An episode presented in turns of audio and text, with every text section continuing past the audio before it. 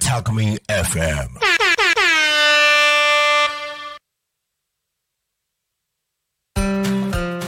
時刻は15時15分を迎えました。田舎を田舎らしく東香川ローカル開発団かっこかり。パーソナリティの池田大輔ですこの番組は地元香川県東香川市を深く愛する男私池田大輔が童心に帰って遊べる場所を地元に作るため奮闘する様子をお伝えする番組です。本日もどうぞよろしくお願いいたします。えー秋も深くなってきまして、えー、と寒くなってきたので、えー僕もですねだんだんと衣替えをしております。でその中で、えー新しくですね、えー、と買い物というか最近、えーパンツを新調いたしまして、えー少し気分が高まっております。あのー僕結構あのデニム地のあのものを履くのが好きでして、えー長らくですね、ちょっと同じものをですね、履くのが、あの、気に入ったものをずっと履くっていう感じなんですけど、で、その中で、あの、ユニクロの、あの、イージージーンズっていうのがありまして、それを、あの、夏も冬も問わずですね、季節問わず愛用しております。で、ちなみにこのイージージーンズっていうのは、その、EZI って書いてイージーって書くんですけど、その、まあ、デニムって基本その、生地がゴワゴワしてるんで、あのー動きにくかったりするんですけども、それは結構生地がですね、多分従来のデニムの生地じゃなくて、なんかですね、固めのスウェットって言いますかね、そういう生地なんで、えっと、結構、あのー履きやすいんですね。まあ、肌触りもいいので、あの、動きやすいので、えーめちゃくちゃ気に入っててですね。で、今回も、あの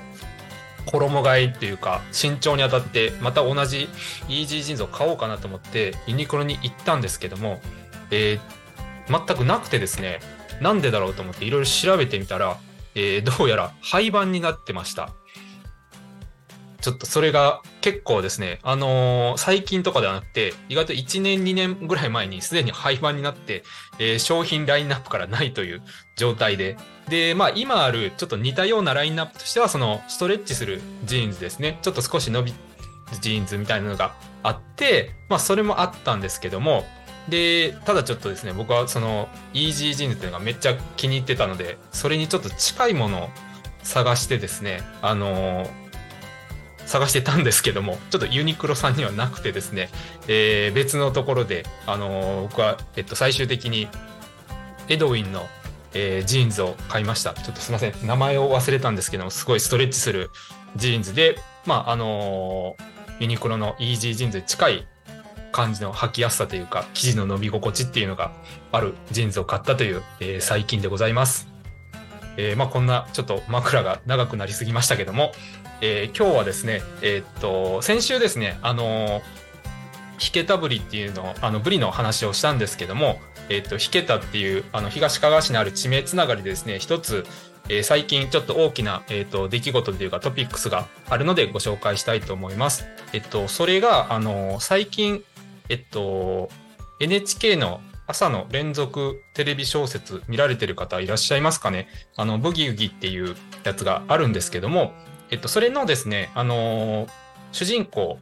ですね、の、えー出身地っていうのが香川県東川市の、まあ、まさしく引けたというところになります。で、えっと、この話を、えっと、最近ふと思い出してですね、あ、そういえばこういう話があったなと思って、えー取り上げさせてもらいました。で、本来であればですね、まあ結構こういうのって早めに、えー僕のようにね、そのラジオのパーソナリティをする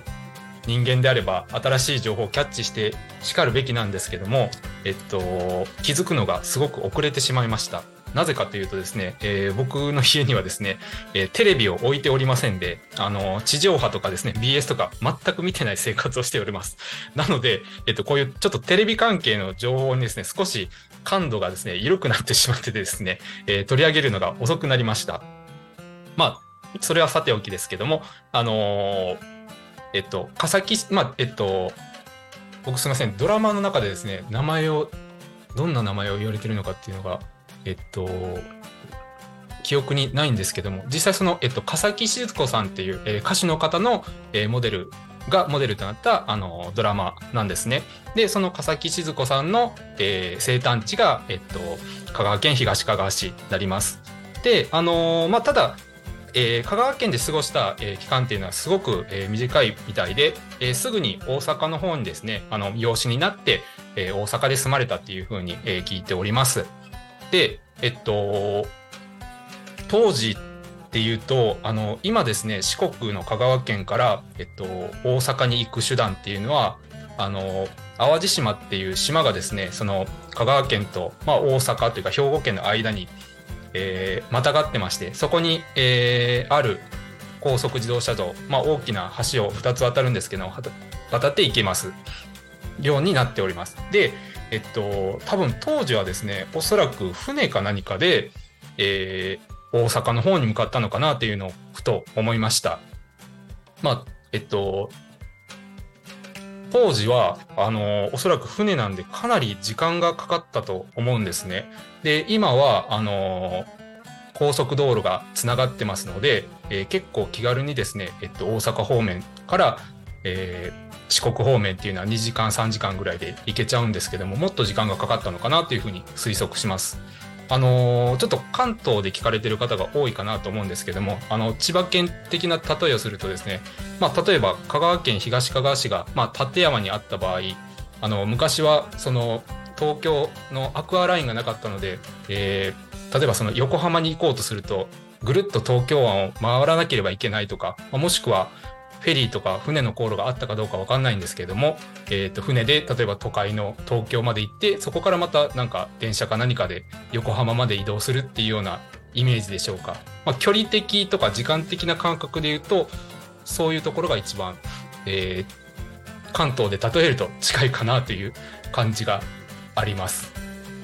はい、僕もですね、えっと、まだそういうあの高速道路とか大きな橋が、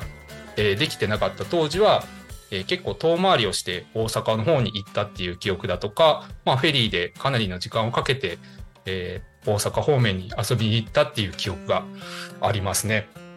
はい、もう最近はすごいいろんな、えー、新幹線だったりとか飛行機だったりとか使えるようになってえー、僕も41年生きておりますがその中でも、え、気軽になんかいろんなところに行けるようになったなというふうに、え、感じております。であとですね、えー、ちょうどちょっと弾けたっていう場所のですね話題が、えーと、出てきたので、えー、一緒にまたちょっと弾けたっていうところの特産品を紹介したいなと思います。えっと、それが、えっと、和三本っていう砂糖ですね。えっと、砂糖って多分なんか一般的に聞くのでグラニュー糖とか、えー、上白糖とかっていう言われてると思うんですけども、えっと、その和三本っていうのはあの和菓子に、えー、使う、えー、まあ、砂糖になります。まあ、ほんのり甘いのでなんだろう洋菓子的な甘さじゃなくて本当に、あの和菓子のおまんじゅうとかあんことかにすごく合う高級な砂糖の名産地ってなっております。はい。あの、最近はなんか、えっと、スイーツ、和風系のスイーツというか、えっと、和風系のスイーツって違うな。あの、洋風のスイーツにも和三本とか使われてて、まあ、しっとりした甘さで、なんか、あの、コテコテしてないっていうので、えっと、人気があったりします。あの、興味がある人は和三本とかで、えー、調べていただくと、まあ、もしかしたら香川県東香川市っていうのが出てくるかもしれません。えっと、まあ、また最初、えー、お伝えしたあのブギウギの方でもですね、えー、今ちょっとすごい、えー、ブギウギの PR で香川県東香川市が頑張っておりますので、特設サイトとかも作られておりますので、えー、ドラマを見てですね、えー、っと、笠木静子さんとか、まあ、その、地元に興味が、出られた方はですね、えっと、香川県東香川市と調べて、ぜひ検索してみてください。まあ、と、えっと、サイトもありまして、えっと、観光案内もありますので、えー、ぜひ興味があって見てき、えー、来ていただけると嬉しいです、えー、そろそろこの番組の終わりの時間が近づいてきました。この番組はリスラジ以外にも YouTube、Podcast、Apple、Spotify、Amazon Music、スタンド FM にて聞き逃し配信で楽しむことができます。また来週この時間にお会いしましょう。田舎を田舎らしく、東香川ローカル開発団、かっこかり、お相手は池田大輔でした。どうもありがとうございました。